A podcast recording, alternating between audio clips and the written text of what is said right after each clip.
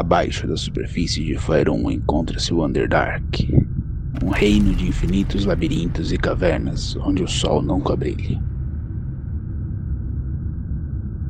Existem poucos aliados no Underdark, devoradores de mentes, duegars, gnosos profundezas e os principais entre eles, os elfos negros, os Drolls.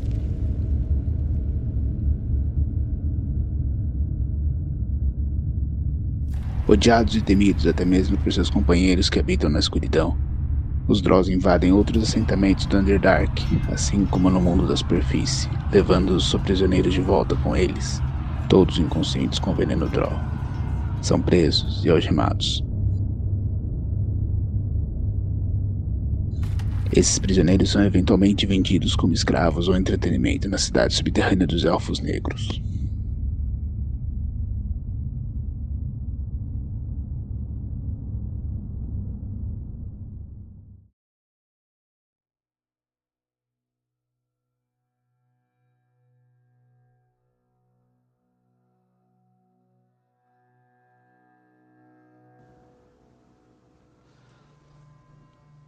Thorgrim, Dungrim e Naugrim escutaram as grandes portas de ferro negro se fechando atrás deles. Exilados de Grakelstok, a cidade dos Duegar, os três jovens irmãos estavam completamente à mercê dos perigos da Underdark. Por dias eles se esconderam nas sombras, se alimentaram de qualquer imundície que conseguissem encontrar. Sobreviver tanto tempo era um feito incrível para três Duegar que não passavam dos 15 anos de idade. Por uma estranha sorte, eles foram encontrados por um grupo de anões de escudo, que logo entendeu a situação dos garotos. As marcas, feitas com ferro incandescente, ainda não haviam cicatrizado, mas era claro que eles haviam sido rejeitados pela sua própria raça. O capitão Malkin foi quem os acolheu. Devoto do Mordin Saman, ele viu que os pequenos ainda não carregavam os grilhões da Dugger em seus corações. Mesmo contrariados por seus companheiros, ele os acolheu como filhos e os educou ao lado de sua jovem filha. Morista Malkin e os irmãos do Egar eram inseparáveis. Por anos, a família Malkin cuidou dos garotos, e quando eles fizeram 50 anos, os apoiou quando decidiram se aventurar por conta própria. Thorgrim, Dungrim e Naugrim se despediram e nunca mais foram vistos. Um mercador, caminhando pelo Dandark, certa vez reportou ter visto restos de uma carnificina em uma de suas viagens. Em meio aos pertences banhados em sangue e tripas, ele encontrou um emblema do clã Malkin.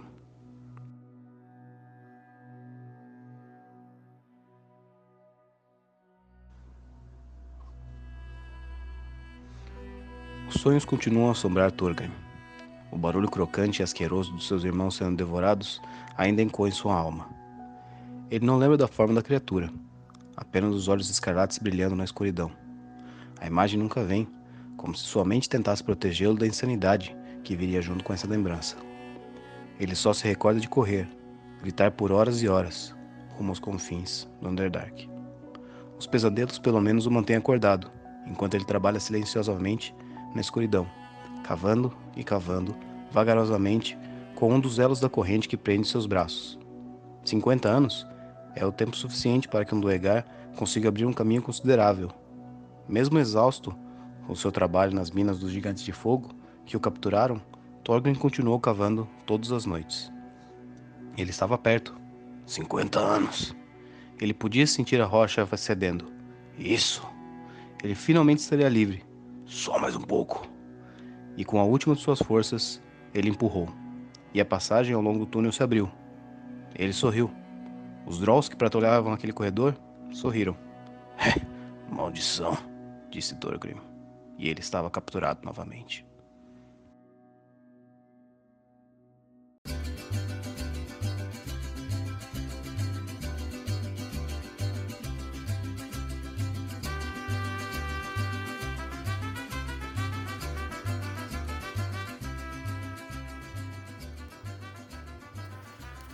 Tordek VIII é um anão órfão que foi criado por uma trupe itinerante de acrobatas, os Grayson Voadores. Se tornou um exímio acrobata ao percorrer todo o reino esquecido fazendo apresentações fantásticas ao lado de sua família adotiva. Ele era conhecido como Hobbit, La Piedra Voadora. Mas que o tempo e a vida humana perto da vida de um anão do escudo? Um suspiro, talvez menos que isso. Enquanto Glazart crescia lentamente, seus pais envelheciam rapidamente. Com a velhice e o cansaço da estrada, os graiços voadores se estabeleceram em um circo em águas profundas.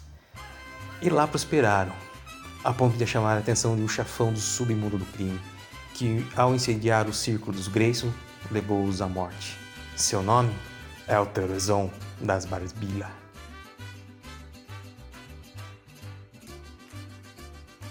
Transtornado pela dor, Tordek VIII jura vingança. Ele veste a capa a minha máscara da fantasia de seu pai e parte em uma caçada violenta e louca, à procura do cruel assassino. Ele adota o nome de Guerra Não, Glazart, é o louco, que significa a trajetória não linear de uma pedra voadora. Depois de anos atuando como vigilante nas ruas de água profunda, ele cai em uma armadilha de Torezan, e é vendido como escravo para os Drolls da Cidade da Aranha. Os dez anos de cativeiro na escuridão fortaleceu seu espírito, iluminou seu caminho e presenteando com seus companheiros de batalha.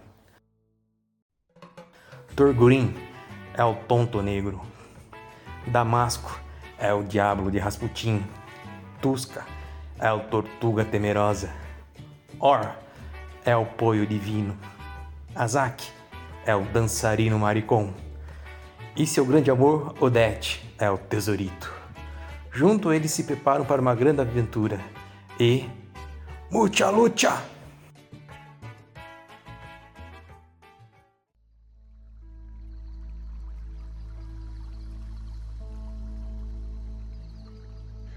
Da misteriosa ilha tropical Focinho de Ongar, localizada na costa sudeste de Kult, lar do meu povo tartaruga, surge Mushka, o amigável quelônio com poderes druídicos. Mushka possui o couro e casco em tons de verde musgo, mas sem dúvida o que chama mais atenção é o fato de todo o meu corpo, principalmente casco, ser coberto por uma variedade de cogumelos e outros fungos aparência que nem sempre agrada as demais raças comuns dos reinos. Apesar de minha assustadora aparência, possuo um temperamento amigável, tranquilo e curioso, o que me fez sair de minha ilha para viajar e explorar, sempre com o objetivo de encontrar novas amizades e sabores. me considero cozinheiro de mão cheia. A paixão de busca por cogumelos me fez buscar o conhecimento ímpar em minha jornada como druida, criando uma ligação espiritual com o reino Fungi, de onde canalizo todo o meu poder mágico. Druidas do caminho do esporo são conhecidos por dominar diferentes cogumelos e bolores, capazes de entrar em um corpo morto e controlá-lo além de seu conhecimento medicinal utilizando cogumelos no tratamento de enfermidades e ferimentos. Como druida, Mushka se preocupa com a manutenção da ordem natural do mundo. No entanto, minha crença é de que a vida e a morte fazem parte de um grande círculo. Um leva ao outro e vice-versa. Isso torna minha relação com mortos-vivos um pouco mais complexa. Ainda assim, para que o grande ciclo esteja saudável, é preciso que cada segmento dele esteja vibrante e em constante mudança. Morte não é o fim da vida, mas uma mudança de estado que transforma a vida em uma nova forma.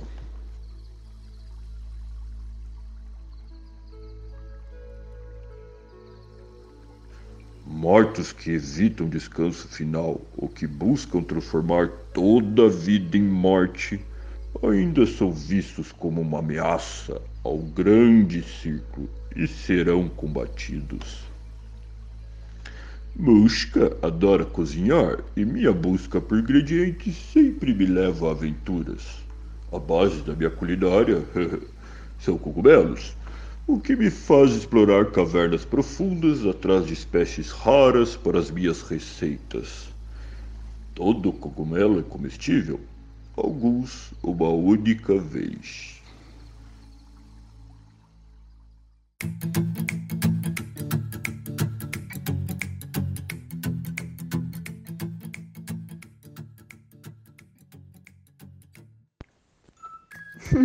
Olá, tudo bem? Muito prazer, eu me chamo Ur, ou Or. Bom, cada um chama de um jeito, eu não ligo muito pra pronúncia. Bom, mas eu fico feliz.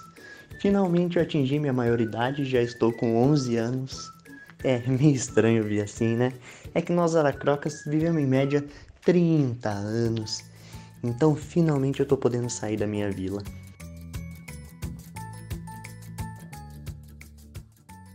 Bom, mas minha vila, o que é? Nós aracrocas, por sermos aves, a gente mora no topo das montanhas. E a minha vila sempre visa fazer o bem para o próximo, sabe? Então, é, quando nós atingimos a maioridade, nós acabamos indo para as vilas mais próximas, que precisam de uma certa ajuda, sabe? E nós buscamos fazer o bem para eles. Eu, como uma clériga da vida, estudei a minha infância inteira para isso. Eu não vi a hora de sair de casa, finalmente, um pássaro livre, uma coruja livre para voar, com as minhas lindas penas brancas e cinzas e marrons voando por aí tentando ajudar.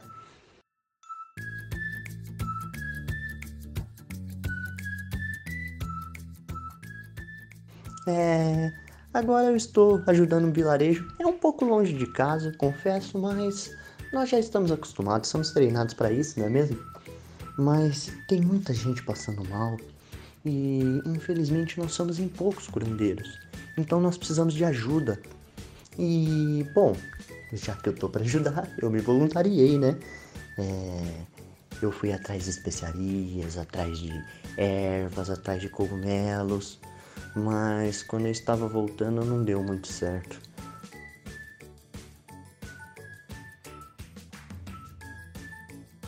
É, eu peguei uma, uma corrente de vento, parecia um redemoinho no ar e começou a me puxar, a me puxar, e puf, ficou tudo preto. De repente, a única coisa que eu lembro. As minhas penas. Bom, eu lembro de acordar toda machucada em uma caverna com um monte de gente estranha me olhando, alguns até tentando me saquear. Mas. Bom, eu acho que são pessoas legais, a gente vai se conhecer e eu vou tentar sair daqui porque eu preciso muito ajudar essa vila. Eles precisam de mim e. Bom, eu quanto eu puder eu vou ajudar, não é mesmo?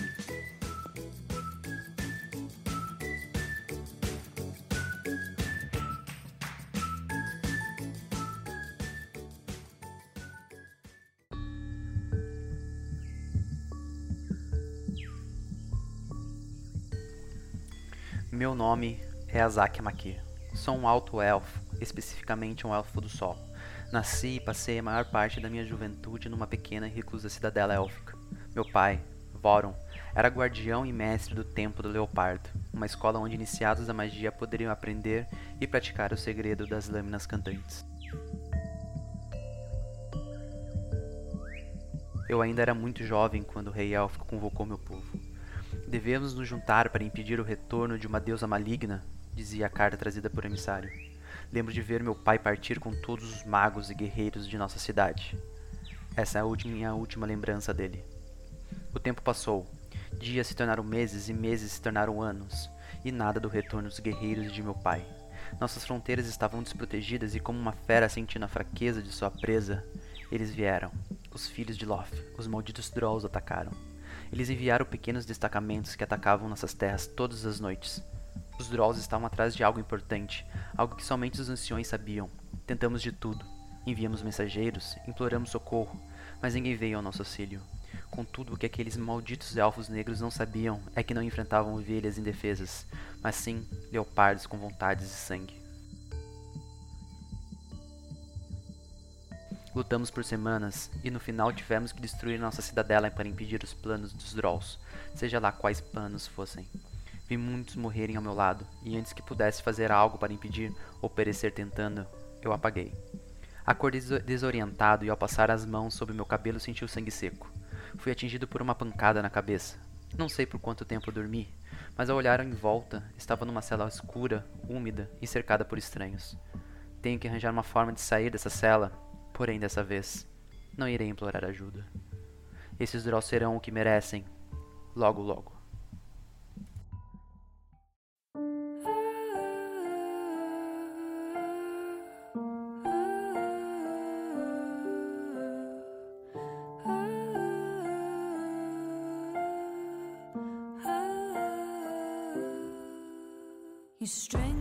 Sou conhecido como Damacos o Vermelho.